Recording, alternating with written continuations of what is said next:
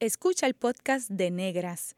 Este programa se emite los viernes a las 3 de la tarde por Radio Universidad de Puerto Rico en el 89.7 FM San Juan y el 88.3 FM Mayagüez. Todo un mundo de música e información.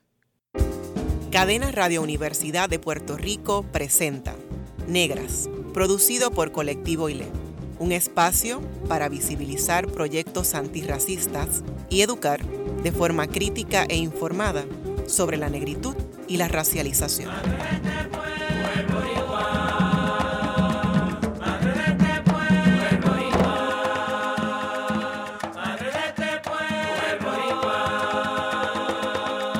Saludos a toda la radio audiencia que nos escucha a través de Cadenas Radio Universidad de Puerto Rico. En esta edición de Negras les saludan Barbarida Liz Abadía Resach y Glorian Sacha Antonetti Lebrón y Kimberly Figueroa Calderón. Hoy en Negras vamos a hablar sobre los discursos de la negritud en los certámenes de belleza y para eso nos acompañan Doraima Mercado Cepeda, Tanya Romero Álamo y Mayra Matos Pérez. Doraima Mercado Cepeda tiene un bachillerato en estudios hispánicos y una maestría en ciencias y tecnología de la información de la Universidad de Puerto Rico. Él lo diseña y actualmente trabaja como bibliotecaria en el municipio de Carolina. Tanya Romero Álamo culminó sus estudios de maestría en mediación y transformación de conflictos de la Universidad del Sagrado Corazón. Ha realizado trabajos como modelo en campañas y revistas internacionales y es carolinense y fundadora de la línea de turbantes Wabasabi. Mayra Matos Pérez eh, fue Miss Universe Puerto Rico 2009 y cuarta finalista en Miss, Miss Universo. Es cabo rojeña, bailarina, actriz y modelo y actualmente es coach creativo. Doraima y Tanya, ¿cómo definen belleza? Bueno, belleza yo la defino como seguridad y aceptación. Bello. Por mi parte yo defino belleza, para mí ha sido una de las definiciones más complejas que, siempre he contestado en los certámenes de belleza porque nunca he, he dado una contestación fija para la pregunta. Yo defino belleza simplemente como un cantar del coquí, como el sonar de las olas, el aire, pero la belleza irradia en, el ser humano, en lo que el ser humano tiene que brindarle a las personas, en cómo puede ayudar a los demás. Eh, la belleza física para mí es un atractivo, ¿verdad? Es lo que se, lo que se establece en la sociedad, pero no debería ser el, el, el foco per se en cuanto al debate en lo que debe ser belleza y lo que no. ¿En qué momento internalizaron que eran niñas negras? Empieza tú yo. ¿Cómo Bueno, mi mamá desde pequeña me, ¿verdad? Por lo que ella también ha vivido, porque mis padres ambos son negros, mi abuela, ¿verdad? Toda mi familia es negra. Desde pequeña me, me dijo pues que yo era niña, yo era negra. Y yo aprendí en mi casa que yo era negra, yo no era negrita, yo no era trigueñita, yo no era morena, yo era negra. En mi casa yo aprendí desde pequeña que yo era negra. Y en la escuela, me acuerdo que lo viví una vez que mi mamá me hizo un peinado bien espectacular. me hizo como, como un moño para arriba con un chorro de gomitas. Sí, yo recuerdo eso.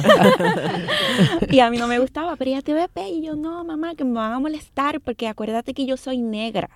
Y era porque en la escuela ¿verdad? Dentro de lo que se establece en la sociedad que debe ser bello y no, que dije anteriormente, los niños eh, nos, nos bulleaban. Ahora eso tiene nombre, ahora tiene nombre lo que es el bullying, pero antes era igual, antes era bullying y se acabó.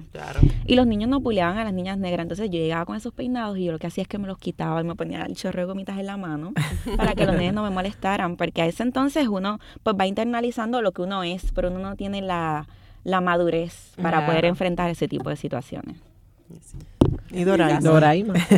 yo pues nací y me crié en Loíza, que pues ya la cultura afro-puertorriqueña, la cultura negra de, Puerto Rico está mucho más marcada. Así que siempre estuve consciente de ser negra sin saberlo. Y digo sin saberlo porque me hice consciente de ser negra cuando en la escuela superior, mi escuela elemental intermedia fue en Loíza, pero la escuela superior, como mi, mamá empezó a trabajar en la UPR, me mudan para la Ramón Vilamayo. Mm. Okay. Y ahí empieza mi, mi conciencia de ser negra, de que preguntándome, ¿qué comen allá en Loíza? Mm. que preguntas que me hicieron entender por qué nos tratan como si, fuera, como si fuéramos Di- di- diferente. diferentes ¿verdad? o para tocarme el cabello, cosas así. Y ahí fue que em- empezó mi, mi conciencia de ser negra cuando empecé a, a tener más amistades y más contacto con personas fuera de mi pueblo. ¿Recuerdan alguna otra experiencia eh, de hostigamiento o acoso racial en su niñez o en su juventud, además de las que ya eh, han comentado? Pues a mí me decían mona, me decían, ya, ya lo cojo y bailo, me dicen mona y bailo normal. Pero me decían mona, me decían este pues que era fea, que pues que me tenía que bañar porque estaba sucia. Mm, Este en el trabajo ya más de grandecita, porque luego de eso, luego de, de mi niñez, pues fui cogiendo rebeldía en cuanto al tema. Entonces ya cuando me hablaban de que tú y ya sabía lo que me iban a decir, pues ya yo reaccionaba mm, rapidito. Y dije, pues no, tengo que calmarme porque yo no busco nada, no gano nada yo siendo violenta. Con las demás personas debido al tema. Así que me tengo que calmar. Ya de grande, pues ya yo me había internalizado, ¿no? Ya quería mi cabello natural. Antes yo había vivido toda mi vida con el cabello procesado. Ya quería mi cabello natural y en, en el trabajo donde trabajaba en ese entonces, me dijeron que no podía tener el cabello rizo tan grande o el afro tan grande porque llamaba mucho la atención. Hmm.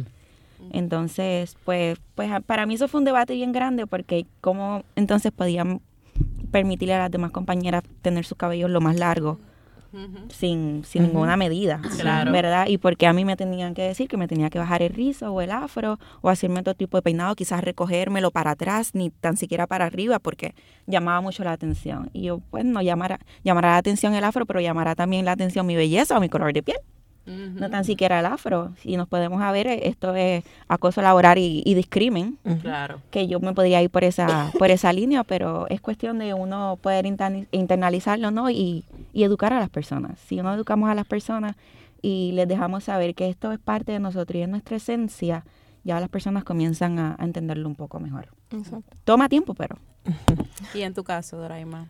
En mi caso, igual que, que Tanya, fueron comentarios como mona, pelo malo, este, está sucia, estás tiznada, bañate.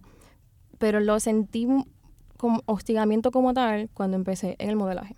Mm, Yo empecé a modelar en el 2009 y en las agencias en, en- en las que estuve anteriormente a esta, me comentaron, ¿sabes que para ti va a ser un poco más difícil porque eres negra? mm, y uno va a un casting antes. Ahora me alegro mucho que a- a- hay muchas modelos negras en los desfiles aquí en Puerto Rico y eso me alegra bastante. Pero al principio cuando yo estaba modelando no era así.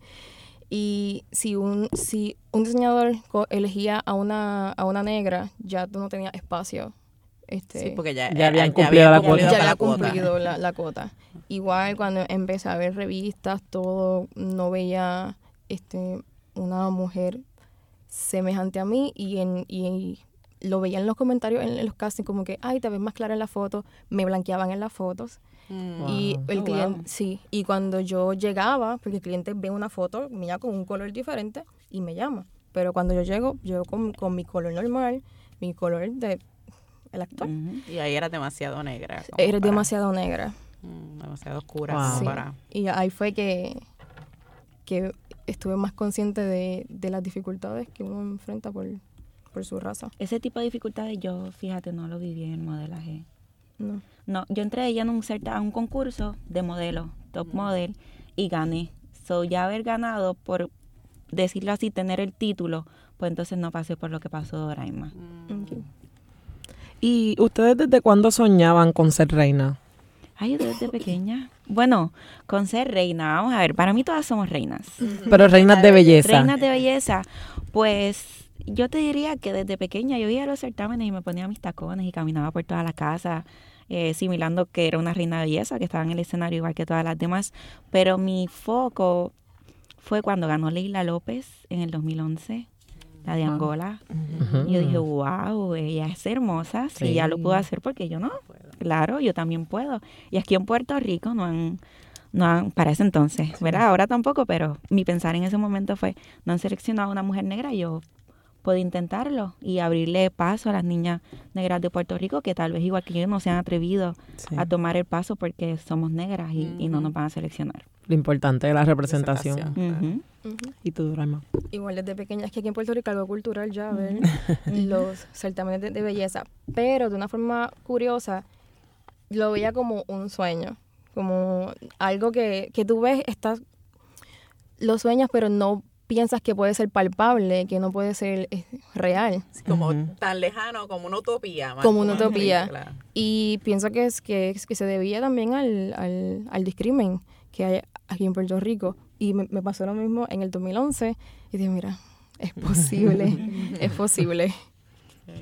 ¿Y ustedes tenían algunos referentes, además de Leila, que, que la menciona, Leila López, pero algún otro referente? Porque ambas entraron en el, están ya en el certamen para de Top Model. Y Doraima, entonces, hace 10 años que comenzaste en el modelaje, ¿tenían referentes? Naomi Campbell podría Ok. decir. Jo- Joan, Joan Joan Small, Small, Joan puertorriqueña. Small. Sí. Yo conocí a Joan Small después que gané el certamen, el concurso de Top Model. Ok. Pero para mí Naomi desde pequeña, bueno, Naomi, te diría Rihanna, J-Lo, eh, perdón, este, Beyoncé. Pero, pero así en cuanto a modelo, pues Naomi Campbell. Yo amaba, la amo aún. Naomi. Campbell, ella es un icono. Pero en el caso, en puertorriqueña, han- hemos tenido modelos negras, pero más o menos como para los 70, los 80. Exacto, que yo, ella no las conozco. Y en los Tampoco. 90 estuvo Miredis Peguero, Ujú. que Sí. también fue una de las primeras. 98. De ella he visto exacto. fotos. Sí. Personalmente, ¿verdad? No, no he tenido el privilegio de conocerla. sí. Pero sí he visto fotos y luego de incursionar en los certámenes de belleza escuché muchísimo más de ella. Ok. Qué bien. A ustedes, ¿verdad? Las interpelan como mujeres visiblemente negras. ¿Cómo ser consideradas como negras influyó en entonces la decisión de participar en el certamen de belleza? Después de haber visto, eh, ¿verdad, Leila? eh, este otro proceso que vino después, cómo, ¿verdad? Uno dice, lo voy a hacer y ese proceso, ¿cómo, cómo Pienso fue? que fue más crear, crear un cambio, poner un, un- granito de, de arena a que otras chicas, ev- ev- evidentemente negras, se motiven. En, ahora mismo, en la pasada edición de el, el, el de Puerto Rico, era algo que yo comentaba, creo que hasta la sociedad, que mi misión no era solamente estar ahí y ganar una corona, sino que otras chicas me, me vean y digan, mira, ella es hermosa, con su cabello afro, este, siendo como ella quiere ser, porque yo no puedo. Y yo espero que el próximo año también hagan este, otras chicas, evidentemente negras, se, se motiven y no seamos dos como en esta edición, porque la mayoría de la gente en Puerto Rico so- somos negras, somos negros. Pero fuimos más en un entonces. Sí, fuimos pero más. solo seleccionadas dos. dos. Claro, en las preliminares y en... Exacto, en los castings había mucho, mucho cierto, más sí. negras. Habían, ¿Como cuántas participaron? Porque, ¿verdad? Para quienes consumimos el certamen desde, desde afuera, como eso cinco. Yo vi alrededor de como cinco. Como cinco. Bueno, Con- cinco con nosotras con- cuando ya estábamos todas juntas, porque fuimos a casting distintos. Yo Sí. fui a. Vega Baja, ¿a cuál tú fuiste? Eh, para para el de guapa. ¿Tú fuiste a Guapa? Sí. Pues yo fui entonces a Vega Baja, que fue más lejito. Y allá yo era la única negra. Pero allá sí. en, en, en el callback yo vi cinco. En el callback contándonos a, cinco, a sí, nosotras dos. Sí, que posiblemente en términos de más. proporción, en términos de proporción, ¿verdad? Con los municipios que Sí. hay en Puerto Rico, Claro. es un poquito preocupante, ¿no? Eh, un poquito. Sí. Es bastante preocupante. Yo considero que, mira, a mí, cuando yo comencé en estos certámenes de belleza en el 2017, fui a- en ese entonces, pues ya la franquicia la tenía otra persona. Cuando fui al casting, fui aquí a Guaynabo. No fue el casting, porque yo no hice un casting. Yo entré dentro de una región. Yo estaba ya, Ah, ya ¿verdad? Para ese momento sí, para era- ese momento eran regiones. Eran regiones. Ya yo había dialogado con el promotor en ese- de esa región y la reunión era en Guaynabo. y cuando llegué a Guaynabo, el impacto fue tanto, porque yo tenía mi afro para ese entonces. Mm. El impacto fue tanto que yo miré a mi mamá, pero como ya mi mamá me había criado así, pues para mí era, ok, pues me están mirando, pues, pues que me miren. Ajá. Pero el impacto fue tanto porque recuerdo que luego de ese día de la reunión pusieron una foto en las redes sociales y la foto se fue viral. Y todo el mundo, eh, es la primera eh, candidata que entendemos que está representando esto y lo otro. Y entonces comenzaron a tener un sinnúmero de comentarios fuertes, pero otros también comentarios que, que a mí me dieron la me dieron las ganas de participar en el La certamen. fuerza, claro. Sí, la fuerza y las ganas de participar en el certamen, porque yo dije, caramba, hay que erradicar entonces este tipo de comentarios racistas, discriminatorios, hay que eliminarlos, pero también darle fuerza a todas esas niñas que nos están viendo. Y hasta el día de hoy, que yo camino, me encuentro madres o padres en el mall, o donde, será que me- donde quiera que yo esté o me encuentre, y las mamás y los papás me paran con sus hijas y se tiran fotos conmigo y las niñas, tú eres mi fa- no, favorita en el sentido de que Sí, sí. me representas. No, y que también Tanya abrió un paso también a que yo también me motivara a ir con mi, Ay, con mi cabello afro. Claro, sí, Sí. sí. Ese Sí, fue. fue, fue un paso incómodo pero gratificante porque el, el no tan siquiera, uh, vamos a ponerle que no hubiese sido yo, hubiese sido otra. Yo también hubiese seguido los pasos de Claro. esa otra participante en ese, en ese momento. Y para mí fue, ha, ha sido duro, pero el universo siempre se encarga de, de darnos la razón. Sí. Sí. Y en ese entonces, cuando yo participé en el 2017, entró una, la candidata de Jamaica, entró y llegó segunda finalista. Y yo participé con mi cabello rizo. Y aquí no querían que yo participara con mi cabello rizo y fue duro, fue una batalla grande porque no querían de ninguna manera que yo participara con mi cabello rizo. En esta participación ahora del 2019, pues fue distinto. Ya, ya había participado con el cabello rizo y pues el, el empuje fue más, la obligación fue más. Entonces es difícil entrar a un certamen de belleza por segunda opción o una nueva oportunidad y pues decirles que no, Mm, porque ya empieza a ser problemática. Entonces ya te tienen como que como que ese sello. Ya te eres problemática, te podemos desligar o ya te podemos sacar. Y es un poco más fuerte. Y el, el, el, el approach fue, ya hay una con cabello rizo, como ya tú participaste con cabello rizo, te queremos ver de esta otra manera. Sí, que es como entrar en una Wow. negociación, Exacto. ¿verdad? Exacto. Para... Es difícil porque como yo al frente de ustedes, vamos a ponerle que son ustedes las que me lo están diciendo, y al frente de ustedes pues decirle, ah, pues no, pues no participo. No, yo no le puedo, independientemente que tenga yo el cabello estirado, procesado o rizo, no dejo de ser negra porque soy evidentemente negra. Claro. Y mi raíz va a seguir saliendo risa, afro. ¿Entiendes? Yo, sí, sí. pues, pues vamos a hacerlo porque igual estoy representando a, a las niñas negras y a la negritud de mi país. Claro. Y hay dos representaciones, que fue duro, porque a mí me, para mí fue bien chocante cuando nos hicieron la entrevista. Ay, ¿Te sí, acuerdas al sí, comienzo? Al comienzo. A Dorayama y a mí nos sacaron del grupo para hacernos una entrevista aparte de cómo nos sentíamos siendo la representación negra de Puerto Rico. Y ok, estás segregando a las Ujú. que siempre han sido segregadas. Exacto. Y no, es que estamos demostrando la belleza de la mujer puertorriqueña, no estamos demostrando la belleza de la mujer negra de Puerto Rico, ni la belleza, no, estamos demostrando la belleza de la mujer puertorriqueña. Eh, ya ustedes han hablado un poquito, ¿verdad?, del proceso de certamen, pero quisiera un poco como que abundaran en ese proceso de entrar al certamen, ya hablaron de entrevistas y demás, pero también cuáles son los requisitos específicos Para entrar al para entrar al certamen. Estatura, pues estatura creo que en este momento es 5'5". sí, 5'5". El, el cuerpo. El- ¿Hay unas medidas en particular? Para... Es difícil para Ah, nosotras exacto. decir que hay unas medidas, porque en mi caso, pues yo soy bastante caderona, eh, tengo busto. Para ya cuando, cuando rebajé un poquito más, pues ya todo se había desaparecido. Pero sí soy corpulenta. Yo considero que Doraima igual. Entonces, al cogernos medidas, a mí me dieron mi camisa es medium, siendo small, porque...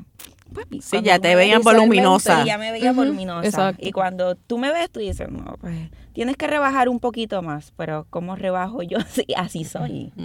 Y fue chocante. Para mí fue, fue duro. La- mi dieta fue extensa y, y exhaustiva. Le pueden preguntar a sí, Doraima. debíamos comer. Com- con la- yo comía dos. Las loncheritas. Siempre Sí. estaba con mis loncheras y mis comidas porque yo comía 10 almendras o me comía dos porciones, dos onzas de carne y casi todo era lechuga. Sí. Mm, Fue mucho más extensa. Es que los cuerpos no son iguales. Claro. No son iguales. Y para yo poder llegar a la meta, que era lo que yo visualizaba y ellos querían, pues tenía que comer de esa manera. Y hablando de, de los cuerpos, algo que me, que me causó mucha curiosidad de que la reina actual no tiene tampoco lo que acostumbran a ver como un cuerpo perfecto de los senos, las caderas. Fue una mujer completamente natural como ella es. Ujú. Sí. Y eso es algo que, Sí, no está llena de ¿Había algún otro- de- ¿Algún otro requisito? Que Vivir en Puerto Rico, si no vives en Puerto Rico, tener padres puertorriqueños. Ok. ¿Cuál otro? ¿Cuál otro? Tatuajes, en tu caso, Doraima, ¿había algo? No. ¿No se puede tener tatuajes o se puede? Se puede tener, tener tatuajes, pero te tienes que tapar. Que Sí, maquillarlo. no, maquillar. Maquillar. Sí, yo no me acuerdo más ningún otro. La edad que era hasta 27. Hasta 27. De, De de, veinte. de 18 a 27.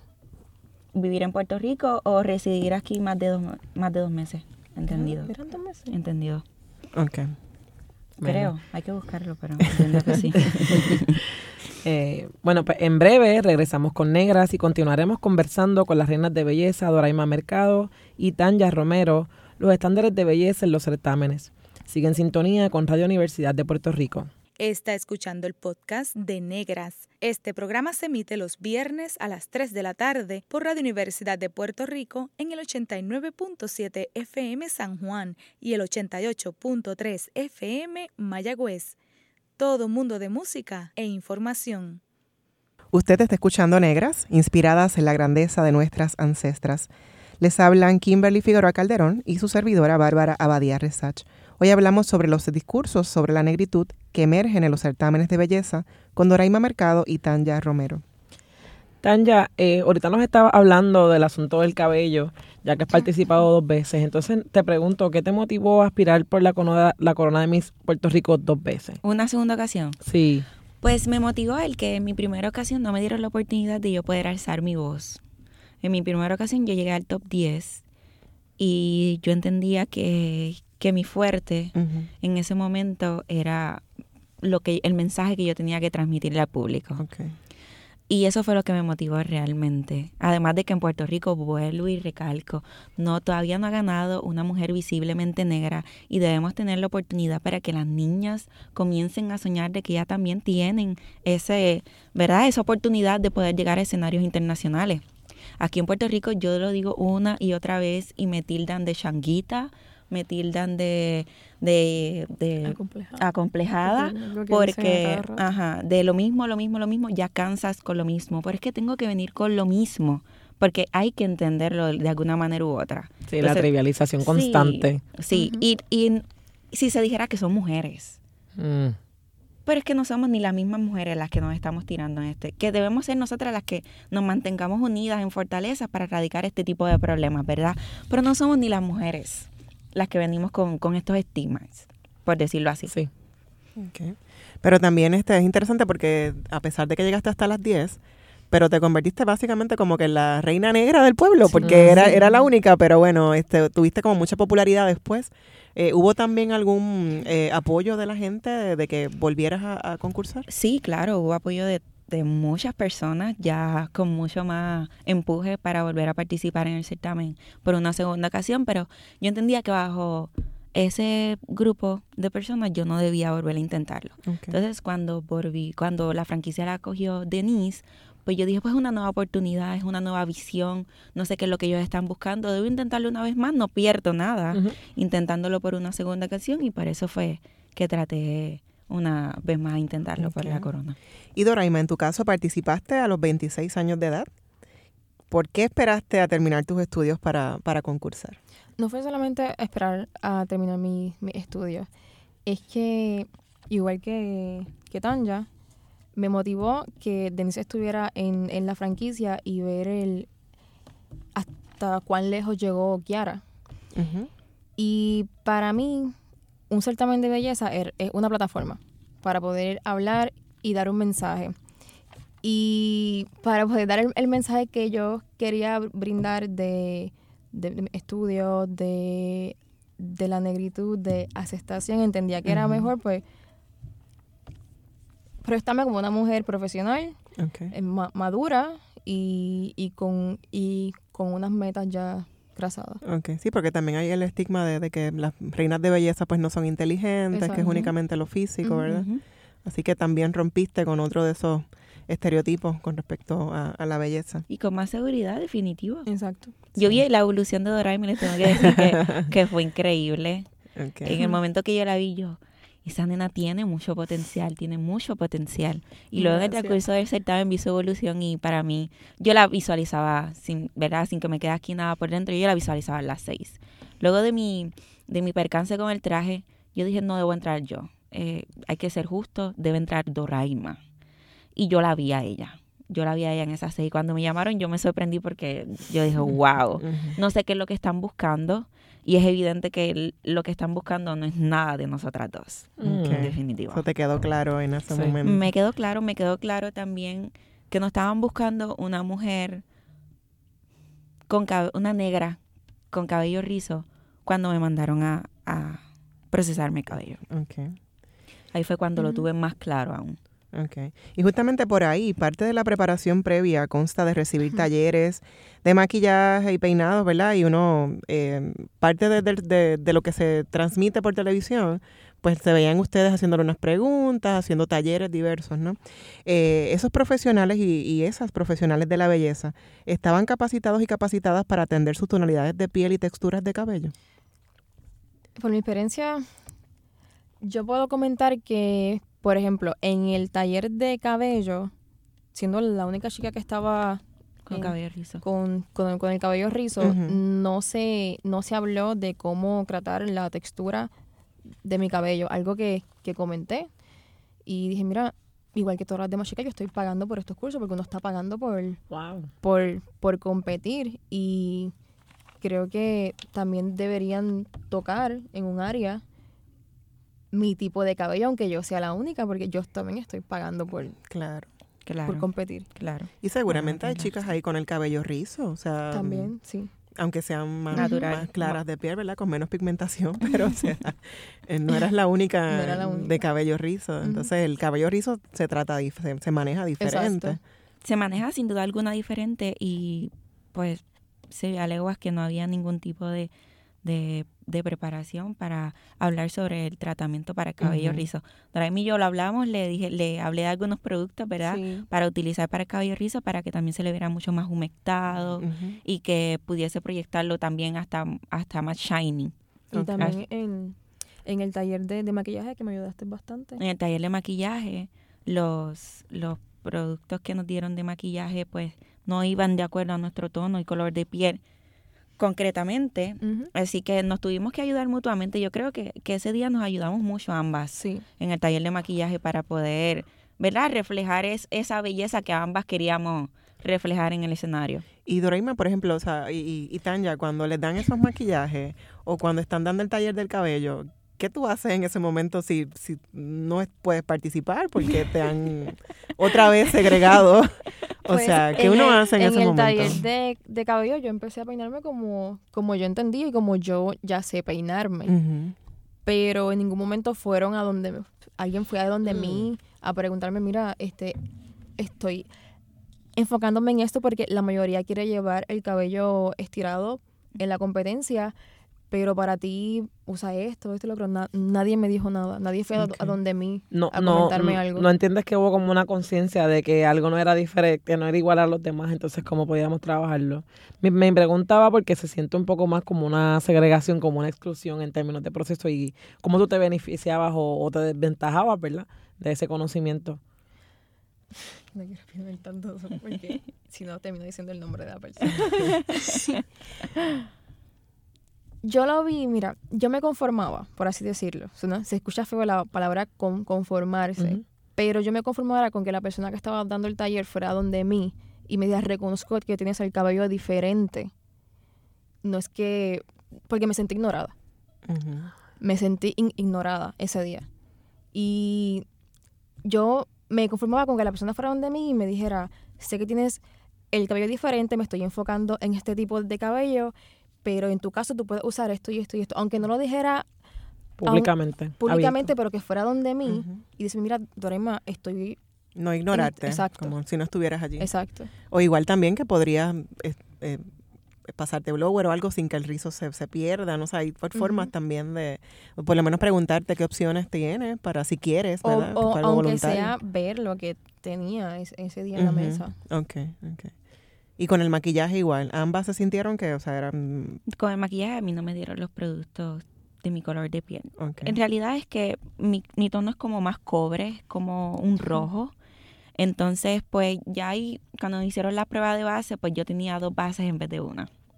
Para poder realizar la mezcla y que, mi, y que la base me, ¿verdad? fuera a la par con, con mi tono. Pero en cuanto a los demás, yo les digo que, que no. y hice, hice el acercamiento para que me pudiesen brindar los productos correctos, pero nunca me lo dieron. No. A mí tampoco. Eh, ya nos han compartido, ¿verdad? Estas experiencias ¿verdad? incómodas, ¿verdad? Por la fenotipía que, que ustedes cargan como mujeres visiblemente negras en el certamen, pero quisiera un poco también saber si han tenido algún momento de incomodidad en, en espacios laborales. Yo tuve uno, Yo- sí, pero fue hace mucho tiempo, cuando dije que tenía el cabello pues más rizo y me mandaron a, a poder bajarme el, el afro, a tener que bajármelo porque llamaba mucho la atención. Esa ha sido la única experiencia que La tuve. única. Sí. Ok. En el mío, por ejemplo, en laboral, donde laboro como tal, no, pero en el modelaje sí. Muchas veces uno va al- a los runways, a las pasarelas, y el equipo que está atrás no sabe tu tipo de cabello, este, tampoco con un maquillaje adecuado para que tú luzcas bien. Y muchas veces eso afecta porque el cliente no sabe. El cliente, como tal, el diseñador o la revista o quien sea que, que te concreta no sabe que es que el maquillista pues no conoce el tipo de maquillaje para tu tipo de piel. Y piensa que es que, ay, ella no luce bien en cámara. O por eso prefiero coger chicas de test más claras. Pero Porque es a lo que están acostumbrados. En las escuelas no ponen, a- considero yo, que no tienen las mingas negras para No. enseñarles a ellos, mira, pues este es el cabello, este es el tipo de cabello de una mujer negra, típicamente negra, se peina de esta manera. O mira, este, esta es la piel de, un- de básicamente de una mujer típicamente negra, necesitamos este y estos colores para que resalte su tono de piel, sus ojos, sus labios, porque la gente tiene una idea errada de que a nosotras los labiales que nos van son los labiales claritos y parecemos unas locas. sí. Parecemos unas locas con los labiales claritos. A mí no me gustan para nada porque yo de por sí que ya tengo, ¿verdad? Mi- mis labios bastante gruesos, me ponen unos labios claritos. Entonces, mm, no, no. Ok. Se Como que una no. caricaturesca ahí. Sí, y, y por eso opté por utilizar más este los los, los más como los gloss Más eso fue lo, sí, me- lo que hacía es que me delineaba los, el labial, el la- los labios con un labial, con, con un lápiz labial, me lo delineaba y entonces me ponía gloss. Y eso que lo que pla- plantea Tanya ahora es bien importante porque ¿por qué se enseña solamente en las escuelas de belleza a trabajar con un tipo de cabello y con el otro no? Y un tipo de piel y con la otra no. Que también esa puede ser la raíz de por qué. Anyway, un profesional, para que tú te veas bien, debe conocer tu rostro en más de dos o tres ocasiones en haber trabajado contigo. Sí. Y a veces es difícil porque tú puedes trabajar cinco, seis, siete, ocho, nueve veces con la misma persona y te maquilla de una manera distinta todas las veces. Porque el maquillaje mm, no le sale. Está como explorando. con- Explorar, Wow. exactamente, porque el maquillaje no le sale. Ok. Sí. Wow. ¿Cómo ustedes canalizan las críticas negativas y las violencias raciales que emergen, particularmente en las redes sociales? Hemos hablado del certamen, del espacio laboral, pero las redes sociales también, Tania, mencionabas de- después de la primera, mm, eh, el primer casting, la primera vez que participaste, cómo la gente en las redes sociales, hubo gente que te apoyó, pero también hubo mucha crítica negativa, mucha violencia y hostigamiento racial. ¿Cómo ustedes manejan y canalizan esas críticas? A estas alturas yo las canalizo, que aunque yo no gano nada siendo violenta y contestándole de la misma manera en que ellos me están atacando a mí. Yo me enfoco en lo que realmente yo represento, que es a la mujer latina y negra. Y me voy por esa base. Somos mujeres todas. Yo no tengo por qué tirarle a, a otra mujer, sino más bien apoyarla. Tú que me estás atacando, deberías educarte o conocer un poquito más de lo que nosotras somos y de, y de lo que nosotras representamos. Porque no necesariamente vamos a ser igual a lo que ya estaba establecido en la sociedad. Ok. Y Doraima. Mira, es- esa pregunta, después de lo que pasó el domingo, que hemos, que hemos visto tantos comentarios racistas tocante a la nueva, a, a la nueva reina, yo he tomado esa situ- situación en específico no siendo indiferente, pero a veces leo los comentarios y tú sabes qué tipo de mentalidad tiene la persona y si tú responderle a esa persona de verdad va a ser beneficio para ti o para ella. Porque no sé si, si me estoy... eh, eh, Sí, claro, sí que a veces bien, se siente veces como perder el tiempo con alguien que, que no va a cambiar su mentalidad. Tú pierdes el tiempo y la, y, y la mejor manera es seguir siendo, pues, educando a la gente como, como, como dice Tanya y ignorarle que tu mensaje sea el, el, el que hable, no contestarle directamente porque no ganas nada peleando en las redes, sino alimentas más a, esa, a esas personas Sí. porque eso es lo que Y le quieren. estás dando la razón. Exacto, les das Sí. la, la razón. Eso es lo que ellos quieren. Es más, seguir educando, seguir posteando cosas con sentido, que eduquen. Y los comentarios, pues, que sigan, pero tú en, en tu red, tú sigues educando. Ok. Eh, recientemente se publicaron unas fotos de Miss Puerto Rico 2019, Madison Anderson Berríos, con un bronceado pronunciado y turbantes en su cabello. Eh, ¿Ustedes consideran que es un acto de apropiación cultural? Yo leí muchos comentarios tocante a esa foto que decían que somos mul- multiculturales y que qué bueno que ella resaltaba la belleza afropuertorriqueña. Pues sí, somos multiculturales y qué bueno que resalte la belleza afropuertorriqueña, pero esa foto yo, mm, sacando afuera a Madison, sino al público que estaba reaccionando a esa foto cuando yo me puse mi, mi, mi turbante en la entrevista de jurado, mucha gente me comentó que estaba fuera de lugar. ¿Por qué? No, no, no, no, no se sentían identificados y que esto era Miss, Miss Puerto Rico, que no era Miss África. Y muchas de esas personas que estaban comentando eso por mi turbante eran los que estaban alabando que somos multiculturales. Sí. Porque está bien que lo lleve otra persona y yo no. Ujú. Y, y no, y, y no le quito mérito a, a Madison, porque Claro. ella es puertorriqueña y sí, somos multiculturales. Yo estoy comentando sobre las personas que estaban reaccionando. No tocante a ella. Sí. Tanya. Bueno, yo considero que el turbante es... El turbante de por sí ya lleva un significado y tiene una historia. Y yo a muchos de, mucho. sí. yo a muchos de los talleres de Miss Universe Puerto Rico fui con turbantes, porque es lo que yo soy, lo que represento. Y es mi corona. Para mí el turbante es, mm, es mi corona, definitivamente. Es, una fuerza que, que es inexplicable. Eh, va más allá. Es un asunto Eh, ancestral. sí, es algo que, que va más allá. Es una conexión, es todo. Para mí el turbante lo es todo. Por eso Sí. llevo uno hoy. Y tengo una línea de turbante por esa misma razón. Porque para mí el turbante lo es todo. Es un- tiene un significado, pero en muchos ámbitos. En cuanto a la foto de Madison, la vi. Yo no tengo ningún problema en que una mujer blanca lleve un turbante. Si ya lo quiere llevar y se siente, ¿verdad? En que también representa eso, pues eso está muy bien, se aplaude, porque yo no estoy dentro de ti para decirte lo que tú representas y lo que no representas. Pero sí, sí para mí fue chocante el que la tanearan, porque vuelven a demostrar una vez más que eso sí para ellos es aceptable, pero no es aceptable coronar una negra.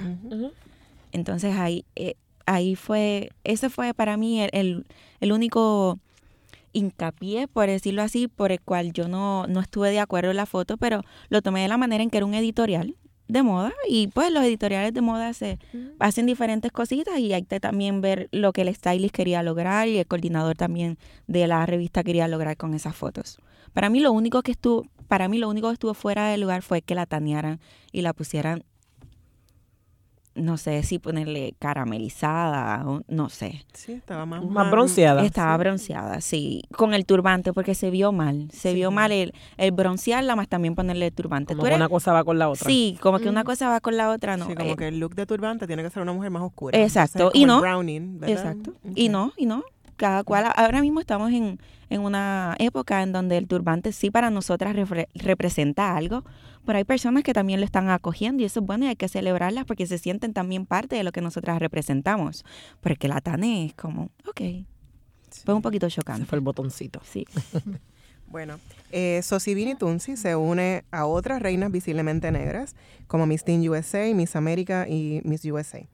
¿Cómo ustedes se sintieron al ver a Sosibini Tunsi coronarse como Miss Universe 2019, la sexta mujer visiblemente negra que gana el concurso, como dijimos ahorita, en 67 años del certamen internacional? Ay, sí. Sinceramente, yo lloré ese día. Sí, yo también. Yo lloré. Lloré porque es una puerta, una puerta que, que se abre y también das, es como si todo el trabajo que uno, el mensaje que uno estaba llevando aquí, tampoco fue en vano. Se materializó. Se materializó, sí. Me sentí satisfecha. Además, no le quito mérito a, Maris, a Madison, que llegó primera finalista, y eso no es cualquier cosa. Pero el mensaje que estaba llevando la, la actual reina, yo me sentía bien identificada. Demasiado. Y sé que muchas personas aquí en Puerto Rico también. Sí, nosotras como mujeres negras vivimos en esas instancias de no vernos representadas.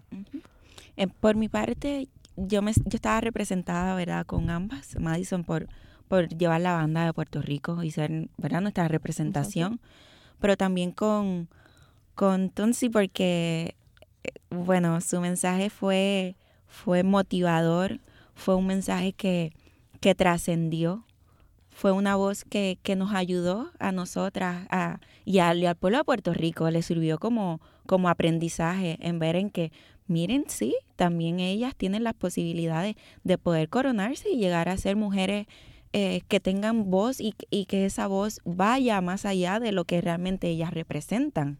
Porque nosotras representamos, porque visiblemente somos negras, pero en nuestro interior nosotros tenemos mucho más que brindar.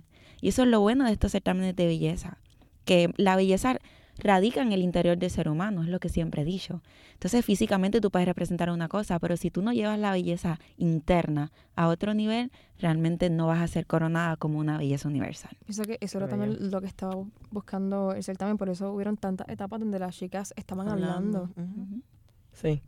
Eh, para, para concluir, ¿verdad? Este segmento, ¿qué ustedes creen que falta para que la industria de la belleza local vea en una mujer negra la posibilidad de obtener una corona internacional? Bueno, a estas alturas, con esa coronación de Tunsi, yo creo que nada, aceptarlo, Exacto. aceptarlo y darle, darle la oportunidad a las niñas de nuestro país a que también tengan una digna representación, a que le den la oportunidad a que también se luzcan. Las niñas negras de nuestro país, sin duda alguna, tenemos un sabor increíble que yo sé que, que en esos escenarios nos vamos a batir bien rico, en, tanto en, en traje de baño como en traje de gala. Una de, de- de las cosas que la gente comenta es de que porque nunca gana un, una negra en Puerto Rico y dicen que es que no, no participan, pero ¿por qué no participan? Nos dicen porque no la da. O porque no la da. Exacto, Ah, sí. Ella es muy bella, pero es, no, es, un- no es la negra que nos tiene que representar porque no la da. Sí, sí, ¿Y quién que- eres tú para decir que la doy o no? ¿Verdad? Para Sí. eso hay un jurado calificador y si el jurado entendió que sí, pues sí. Pero Así en que esto vivimos. los certámenes nos van a seguir dando lecciones, pero sobre todo ustedes, como mujeres que van con su agencia y con sus cabellos como ustedes quieren, con unas medidas diferentes a las de otras mujeres.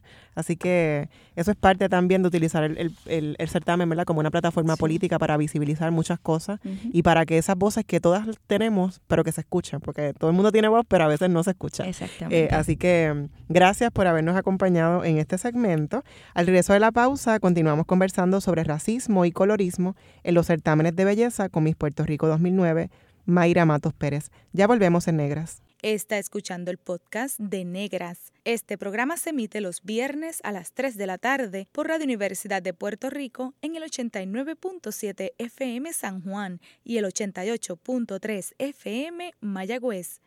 Todo mundo de música e información. Gracias por su sintonía. Les hablan Bárbara Badía Resach, Glorian Antoniti Lebrón y esta servidora Kimberly Figueroa Calderón. Hoy en Negras hemos estado conversando sobre raza en los certámenes de belleza. En este segmento se une a la plática Mayra Matos Pérez. Mayra, fuiste Miss Puerto Rico 2009 y cuarta finalista en el certamen de Miss Universo. ¿Cuá- ¿Cuándo te insertaste en el mundo de la moda y la belleza? Bueno, comencé como a los 16 años. Estaba saliendo de una presentación de baile en la plaza de Cabo Rojo. y ahí me pararon y me dijeron, mira niña, tú puedes competir en un certamen. Y yo, yo, o sea, nunca me visualicé ahí. Sin embargo, pues así comenzó esa travesía. Okay. ¿Y que estabas bailando como en unas fiestas o algo así? En la, en la plaza hacíamos muchas presentaciones culturales. Yo Okay. bailaba bomba y plena. Okay. Y entonces, pues saliendo de la presentación, me pararon a decirme que debía competir en Miss Ah. Puerto Rico, pero yo tenía 16 años, así que comencé con un certamen categoría teen, teenage. Entonces gané el de Puerto Rico, el internacional, y dije, ok, yo creo que sí puedo competir en mi universo. y ahí me empecé a preparar para Miss Puerto Rico. Okay. Qué bien. ¿Y cómo describes esas experiencias en los certámenes, tanto a nivel local como internacional? Pues mira, para serte honesta, cuando yo comencé yo lo veía como una plataforma de exposición para, porque siempre de pequeña me encantaba escribir y leer y yo decía, puedo escribir mis libros y pues me va a la exposición cuando tú vienes de un pueblo de Cabo Rojo tan lejos, Claro. no tienes el acceso a los medios de publicidad como las personas que nacen acá y las ven más, con- más con- constantes. Claro. Y ahí yo dije, bueno, pues esta es mi oportunidad para darme a conocer. Así que así que fue como yo, ¿verdad? Lo, lo empecé a ver. Con el tiempo ha sido diferente. Sin embargo, mi experiencia fue una muy buena y fue agridulce, vamos a decir así. Al principio fue muy buena, como dije, el- pues, de adolescente me fue muy bien y no era muy, muy mm, madura, muy no, naif, no sé. Claro, no, sí, inocente. no inocente. Ya luego cuando fui a Miss Puerto Rico, pues que empecé a ver lo que era la, la realidad Okay. y que después había muchas situaciones y problemáticas sociales envueltas dentro del mismo certamen de belleza, ahí fue que empecé a abrir mis ojos y a verlo con otras perspectivas. Sin embargo, no fue hasta después que regresé del Miss Universo que aún más abrí mis ojos. O sea, que hay- ha sido un proceso de transformación. Bien. Y Mayra, ¿cómo la gente te interpela racialmente? Blanca, trigueñita.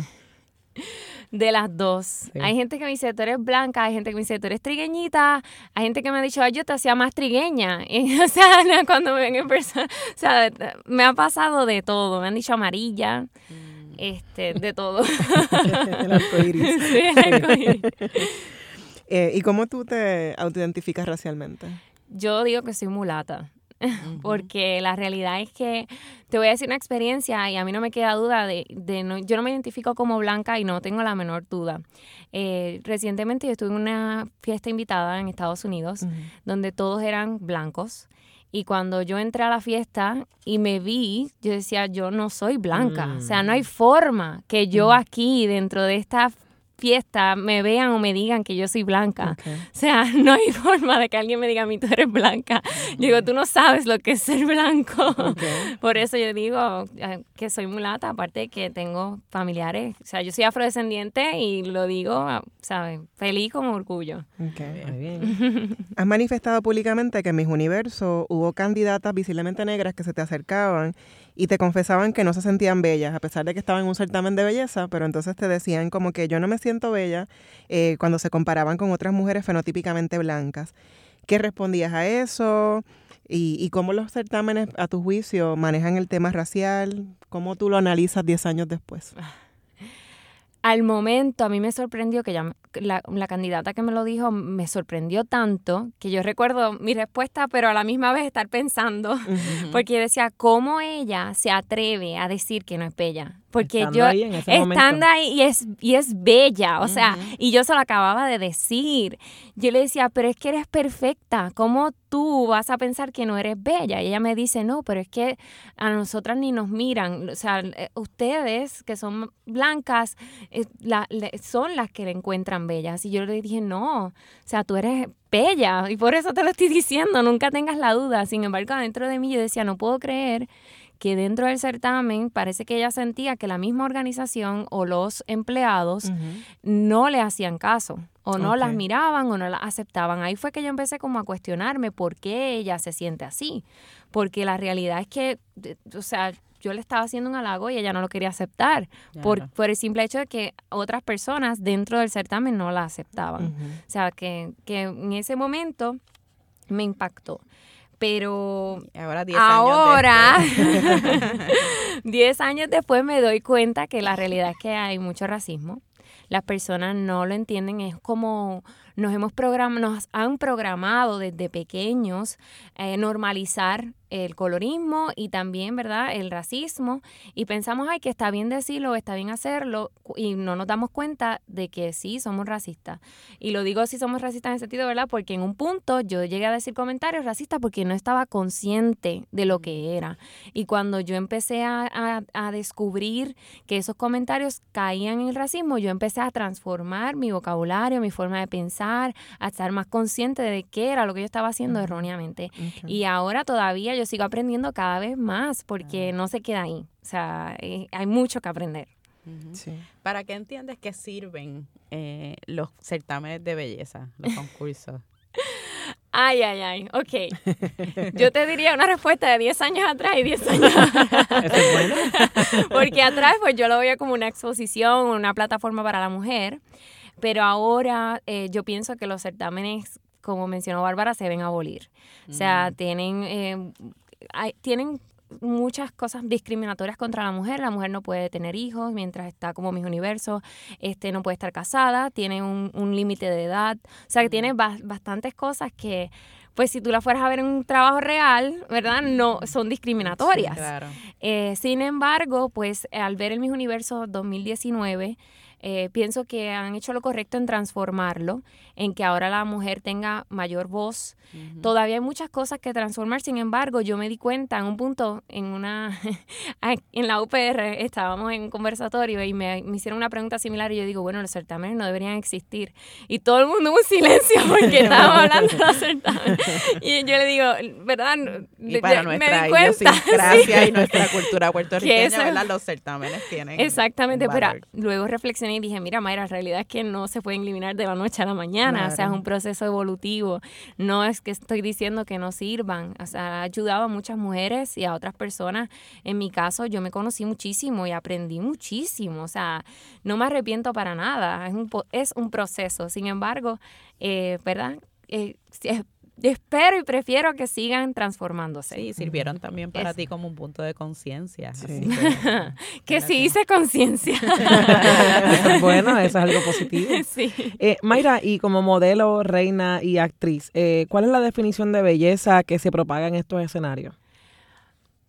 Bueno, eh, los, en los escenarios se define, ¿verdad? La belleza ya como una persona que sobresale o que tiene ciertos aspectos físicos. Sin embargo, yo pienso que la belleza no debe estar sujeta a ningún juicio de ninguna persona, sino que debe ser también, como mencioné desde ahorita, un proceso de transformación.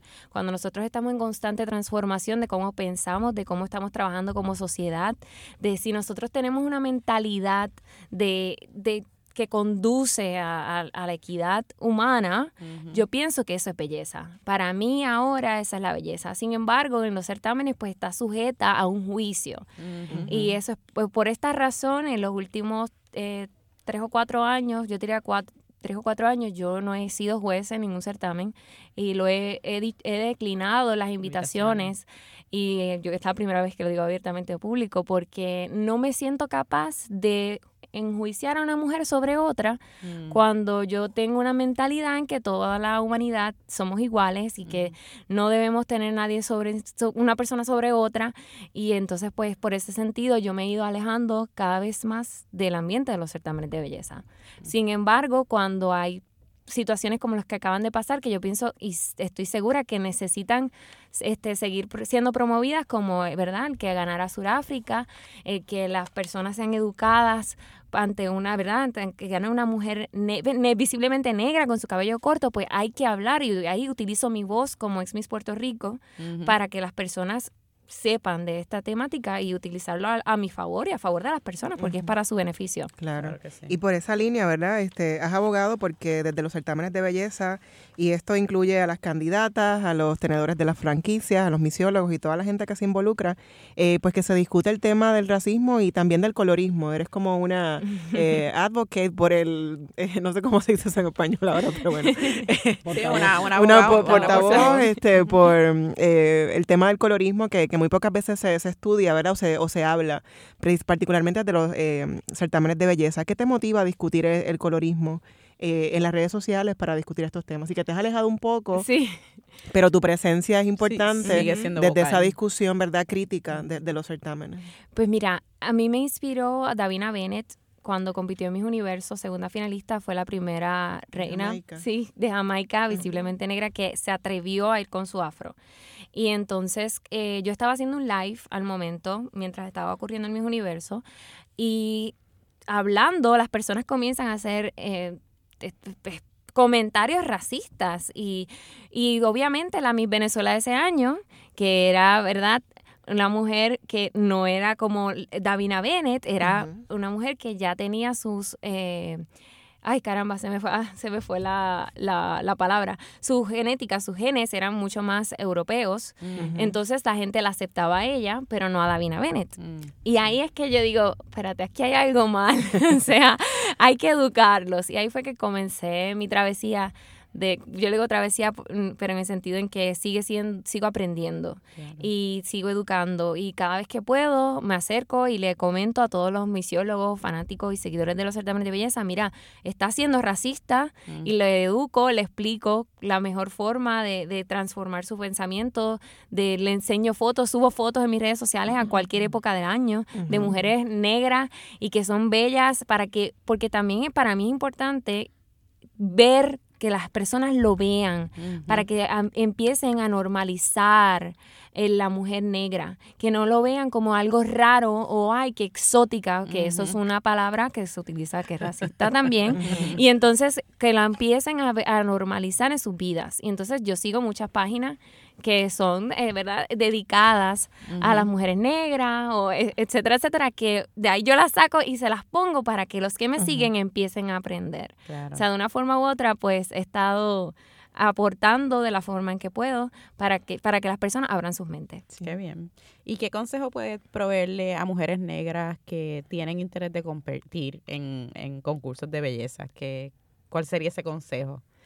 Bueno, para mí deben competir si así lo desean y que lo hagan sin miedo, que vayan como ellas quieran, con su cabello rizo, crespo, si lo quieren corto, corto, si lo quieren afro, afro, que no se limiten, que sean disciplinadas, que sean disciplinadas porque la disciplina te va a llevar al éxito, que se preparen, sobre todo en preguntas, que es bien importante ahora mucho más, que siempre sean genuinas, que tengan su causa social sobre todas las cosas y que nunca se detengan, que no permitan que nadie la detenga. Yo he conocido eh, chicas visiblemente negras que me han dicho no competí porque yo sabía que no iba a ser electa, o sea que no quisiera que eso siga pasando, al contrario, que vayan, que se atrevan.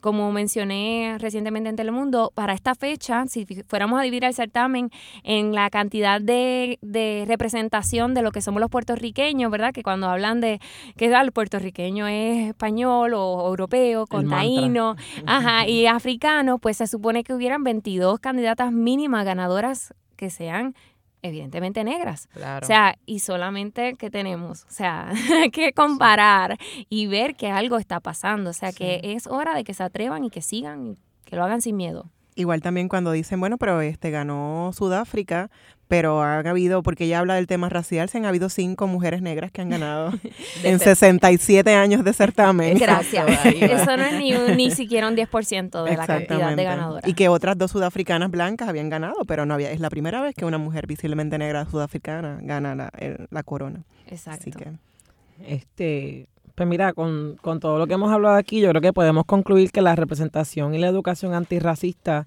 son piezas claves para que los certámenes de belleza, mientras existan, sean plataformas políticas para la agencia de las mujeres y la denuncia de los sistemas de opresión. Eh, dijiste algo ahorita que me gustó un montón y fue que la belleza no debe estar sujeta a ningún juicio. Y creo que ese fue como que el statement que marcó. y me gustó un montón y aprovecho ¿verdad? para agradecerte que estés con nosotras aquí. Gracias. gracias a Doraima, Tanya y Mayra por habernos acompañado en Negras.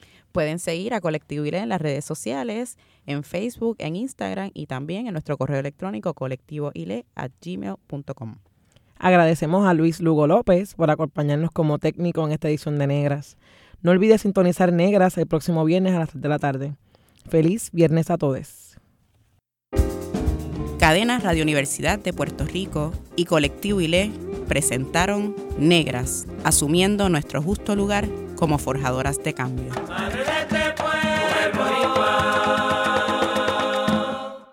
Acaba de escuchar el podcast de Negras. Le invitamos a que nos sintonice los viernes a las 3 de la tarde por Radio Universidad de Puerto Rico en el 89.7 FM San Juan y el 88.3 FM Mayagüez. Todo un mundo de música e información.